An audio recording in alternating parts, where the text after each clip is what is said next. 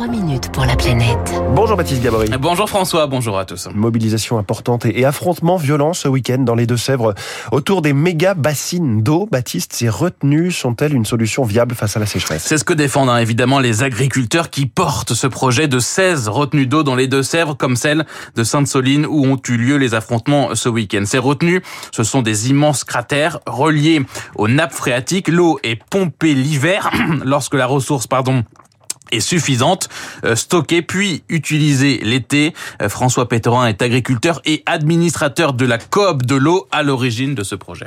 C'est à partir du moment où les nappes se rechargent en hiver, des réserves, ça va du 1er novembre au 31 mars, en fonction des niveaux euh, des nappes. En fait, euh, le, fait des prélèvements l'hiver a beaucoup moins d'impact sur le milieu. Hein. En fait, après, ça permet de sécuriser ces volumes l'été. Ces volumes-là qui ont été pris l'hiver ne sont pas pris les, au printemps ou en été dans la nappe. Et ce qui permettrait donc aux agriculteurs de continuer à irriguer l'été tout en diminuant de 50% les prélèvements l'été, là où la ressource manque très souvent.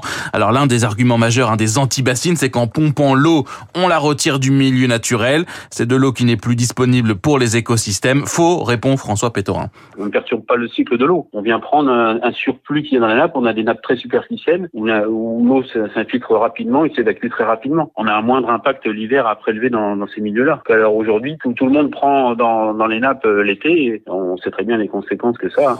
Et là-dessus, les derniers rapports disponibles semblent plutôt lui donner raison. En juillet dernier, le BRGM, le Bureau de recherche euh, géologique et minière, a publié son rapport sur l'impact de ces réserves sur spécifiquement hein, le bassin de la Sèvre niortaise. Le niveau des nappes serait largement amélioré l'été. Sur les cours d'eau, effet positif l'été aussi, avec une augmentation du débit des cours d'eau de 6% en moyenne, baisse certes de 1% l'hiver, mais qui reste négligeable hein, selon le BRGM. Est-ce que ça veut dire pour autant, Baptiste, que ces bassines ne posent aucun problème? D'abord, l'étude ne prend pas en compte l'évaporation des réserves. Quand l'eau est stockée, elle s'évapore. Et puis, elle ne prend pas en compte non plus l'impact des sécheresses récurrentes, alors que c'est un risque important pour ces réserves. Isabelle Lajeunesse est hydrologue à l'Université de Tours et au laboratoire Espace du CNRS. On nous dit qu'on va prendre un excédent d'eau en période hivernale. On est quand même un dimanche de Toussaint. Les cours d'eau sont à sec. C'est normalement la période de recharge. Rien qu'aujourd'hui, comment est-ce qu'on ferait pour recharger ces bassines